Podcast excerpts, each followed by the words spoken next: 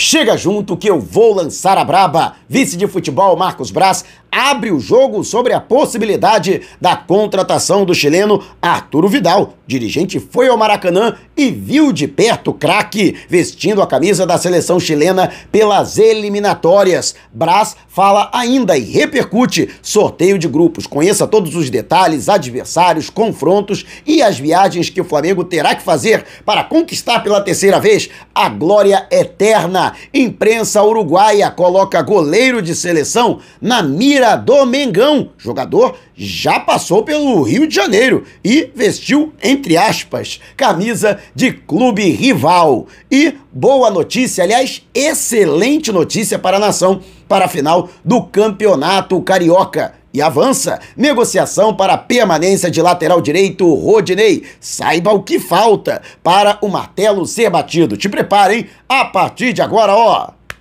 É tudo nosso. Já chega largando o like, compartilha o vídeo com a galera e vamos lá com a informação. Assista o vídeo até o final. E o atacante Bruno Henrique, esta excelente notícia para a nação rubro-negra, segue em ampla recuperação da luxação no ombro esquerdo. O jogador que deixou de disputar o segundo jogo, a segunda partida da semifinal do Campeonato Carioca, no, porque no primeiro confronto diante do Vasco da Gama, ele sofreu essa lesão, Felizmente não foi constatada fratura, mas a luxação motivou o afastamento do atleta. A princípio ele ficaria cerca de um mês parado e poderia até complicar a sua participação na estreia do Flamengo na Copa Libertadores em busca da glória eterna e também na primeira rodada do Campeonato Brasileiro. O Flamengo que fora de casa enfrenta o Atlético Goianiense pela primeira rodada da competição na capital do estado de Goiás. No entanto, Ontem, Bruno Henrique já tinha começado a fazer trabalhos no campo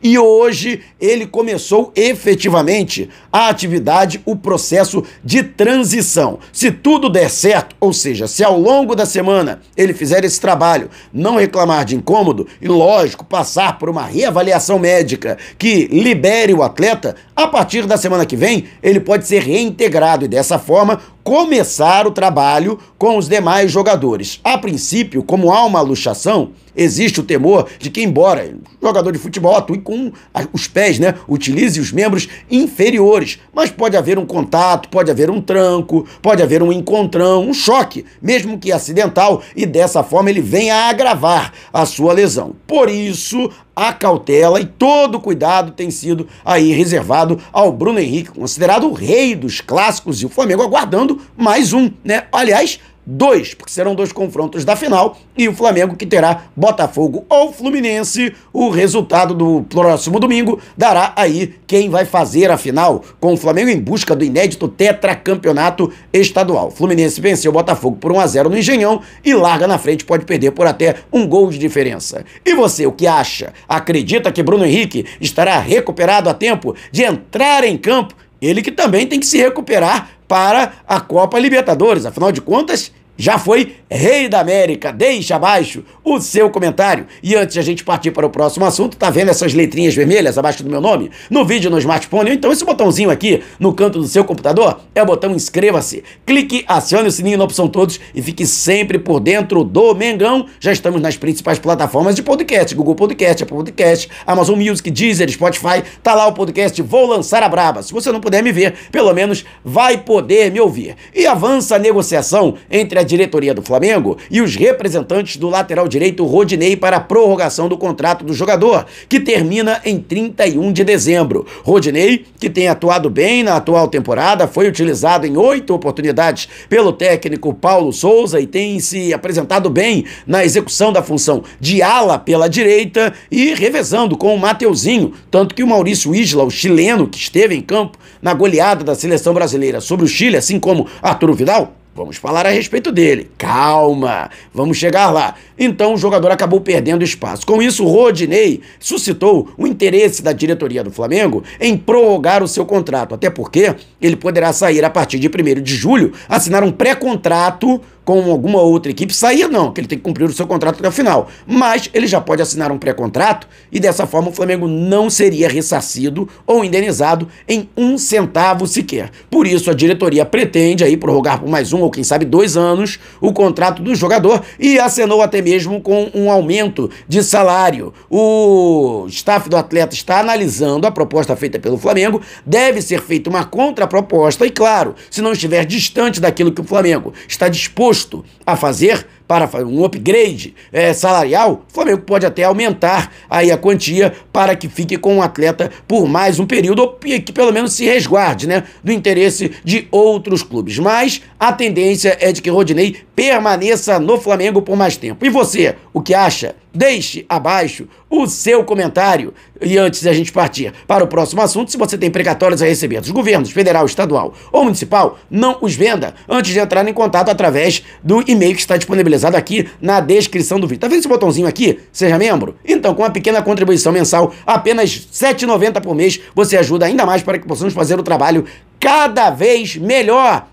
E o Flamengo, que teve aí uma surpresa por parte da é, imprensa uruguaia, já que tem sido especulado o nome de, de, de, Guillermo, perdão, Guillermo de, la, de Amores, jogador que vem sido constantemente convocado para a seleção uruguaia, atua no futebol colombiano pelo Deportivo Cali, que inclusive está no, na Copa Libertadores da América e faz parte de um grupo escamado aí, que tem ainda Corinthians, Boca Juniors, é um grupo que não é o grupo da morte, não, o grupo da morte, coitado, é o do Red Bull Bragantino. Vou trazendo inclusive todos os grupos aqui nesse vídeo. Aguarde, mas a verdade é que o jogador que foi importantíssimo para a conquista do campeonato colombiano tem sido especulado no Flamengo e no Atlético Paranaense. Ele que completa 28 anos agora em 2020 2022. Segundo a imprensa uruguaia, já existem conversas do Flamengo que seguramente todos sabem disso. Está se movimentando no mercado para a contratação de um jogador da posição, o que foi pedido pelo técnico Paulo Souza até com uma certa urgência e, portanto, ele pode retornar ao Rio de Janeiro. Eu digo retornar porque ele já esteve aqui entre os anos de 2018 e 2019. Ele que assinou o contrato com o Fluminense, mas não entrou uma vez sequer em campo. O atleta, inclusive, entrou na justiça, porque logo no início do seu trabalho ele sofreu uma lesão complicada, teve que passar por um processo cirúrgico e, segundo ele, teve barbeiragem. Isto mesmo, houve falha no procedimento cirúrgico pelo médico do Fluminense e, por conta disso, ele está processando a equipe tricolor. Existe a possibilidade, sim, dele retornar ao Brasil e, sinceramente, né, entre Atlético Paranaense e Flamengo, tudo bem que o Atlético também está na Libertadores, mas o Flamengo tem muito estrutura e outra, ele tem vamos dizer assim, o Flamengo tem a seu favor o Arrascaeta, que é praticamente hoje dono da seleção uruguaia. E, portanto, aí convive com o De Amores e pode convencer o seu colega de seleção a vir para o Flamengo. O jogador tem atuado muito bem, a despeito daquela lesão que ele teve, já está superada essa lesão, inclusive há mais de duas temporadas, é considerado titular absoluto, ele que tem contrato até o fim do ano, que pode facilitar a sua saída. E outra, o valor de mercado dele é considerado baixo. O jogador está avaliado, segundo o Transfer Market, o portal alemão, em 900 mil euros, o que dá pouco mais de 5 milhões de reais. E o Flamengo estaria disposto a desembolsar esse este valor para contratar o atleta em definitivo, que tem uma idade boa, inclusive, pode até evoluir. A gente sabe que muitos goleiros chegam ao seu auge até depois dos 30 anos. E você, o que acha? Conhece o De Amores? Seria uma boa contratação para o Flamengo? Jogador de seleção, né? Deixe abaixo o seu comentário. E antes de a gente partir para o próximo assunto, olha, vou trazer aqui, hein? As viagens que o Flamengo vai fazer. Então aproveite e já entre em contato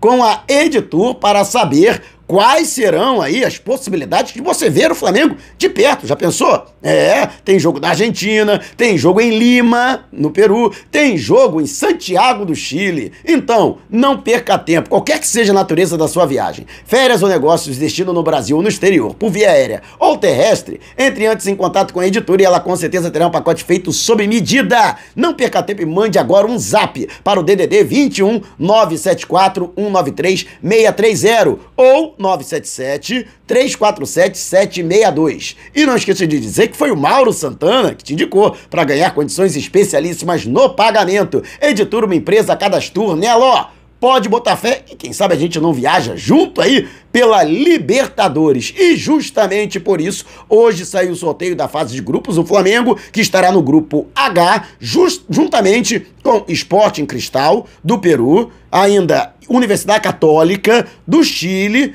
e também o Tajeres de Córdoba, da Argentina. A boa notícia é que nenhum desses clubes está encabeçando os seus respectivos campeonatos. Muito pelo contrário. É, o Sporting Cristal do Peru, por exemplo, está com dificuldade ali. Ele que, se não me engano, é 11 colocado em um campeonato que tem 19 clubes. Mas por que 19 não 20, né? Estranho. De qualquer forma, está em meio de tabela. A mesma coisa do Tajeres, que é 12 colocado no Campeonato Argentino, chamada Água de Salsicha. E também a situação que envolve né, o Universidade Católica, que também está em uma condição ali, é oitavo colocado. Aliás, perdeu as últimas quatro partidas consecutivas no Campeonato Chileno Tá em crise, hein? Então, esses três clubes, portanto, serão adversários do Flamengo. E o vice-presidente de futebol, Marcos Braz, durante live na Flá TV, falou a respeito da composição do grupo. Foi um pouco cauteloso, como a gente conhece, né? O Braz é malandro. Acompanhe.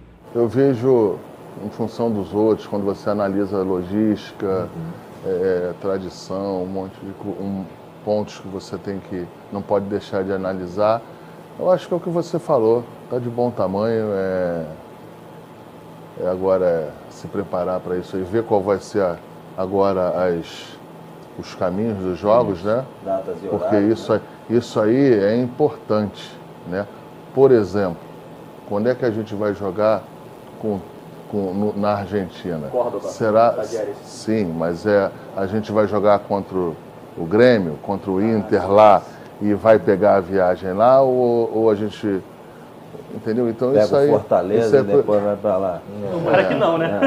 É. Por, Nesses confrontos. Por exemplo, se a gente chegar, dependendo de quando é que vai ser o jogo com o Cuiabá, Esporte Cristal, você já vai direto para o Peru. E eu concordo com o vice-presidente de futebol, Marcos Braz, nesse sentido. Do ponto de vista de logística, foi um grupo muito bom para o Flamengo. A viagem mais complicada será justamente a primeira, já que a partida deve ser confirmada nas próximas horas, para o dia 6 do mês que vem. O Flamengo vai ter que ir até Lima para enfrentar o Sporting Cristal do Peru. No dia 27, o Flamengo vai a Córdoba, na Argentina. Tudo bem, não é capital, mas também é um deslocamento direto e curto. São cerca de três horas e meia de voo para a cidade argentina. E com isso, o Flamengo também tem uma logística boa para atuar, né? O jogo com o Tajeres vai acontecer no dia 4 de maio. E antes do dia 4, no dia 27 do mês que vem, Flamengo vai encarar a Universidade Católica em mais uma capital, além de Lima, Flamengo que vai atuar em Santiago do Chile. Ou seja, não haverá tantos problemas assim de logística e deslocamento para o Flamengo, que é muito importante por conta da realidade do rubro-negro, que terá que disputar 18 partidas em apenas 59 dias, menos de dois meses. E, particularmente, eu gostei do grupo e acredito que o Flamengo não terá problemas, já que as três equipes ocupam posições intermediárias em seus respectivos campeonatos, ou seja, não apresentam um futebol vistoso ou surpreendente de maneira nenhuma. E eu tenho certeza que o Flamengo vai conseguir se impor. E ainda falando a respeito da presença do Marcos Braz no Maracanã, jogo que aconteceu entre a seleção brasileira e a seleção chilena, e o Arturo Vidal, que tem sido muito especulado no Flamengo, estava em campo. Aliás, eu adorei a apresentação dele, principalmente do aspecto comportamental. E o Marcos Braz também falou a respeito da possibilidade da contratação do chileno. Tem nada, mas assim, o Vidal tem a característica né, dessa competição, né, da, é. da, da, de uma Libertadores. Não sei nem se ele já disputou, porque eu acho que ele foi novo lá para fora. Acho não, tenho certeza, ele foi novo. Então eu não, eu, eu não sei, mas, mas não tem nada. A gente ainda está a gente ainda tá, tá trabalhando aí para ver se a gente consegue reforçar é, até agora aí, até as inscrições que vão ser no dia 3. Né? 2 de abril. E eu vou mais além. Para mim, Vidal não tem só a cara da Libertadores, não. Tem a cara do Flamengo, aquele cara brigador, raçudo, que além de muito bom de bola, craque, não gosta de perder dividida, dá carrinho quando tem que dar carrinho, faz falta quando tem que fazer falta, tá sempre peitando o hábito. A gente precisa de um jogador assim, principalmente para Libertadores. O cara ainda fala espanhol, ainda fala a língua dos caras, né? Então, é importantíssimo que o Flamengo tenha um jogador que consiga, que saiba se impor na competição internacional. Por isso, eu defendo e muito a contratação do Vidal. E olha, tá jogando uma bola redonda.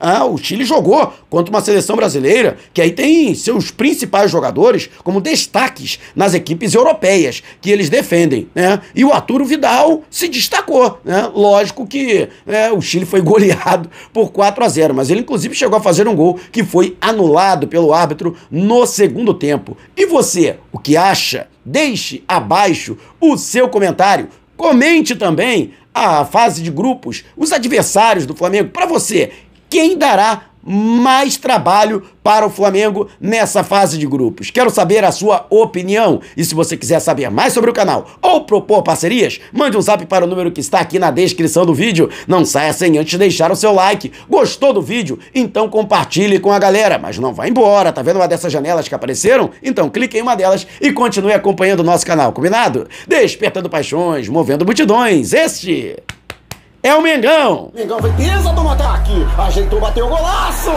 Gol!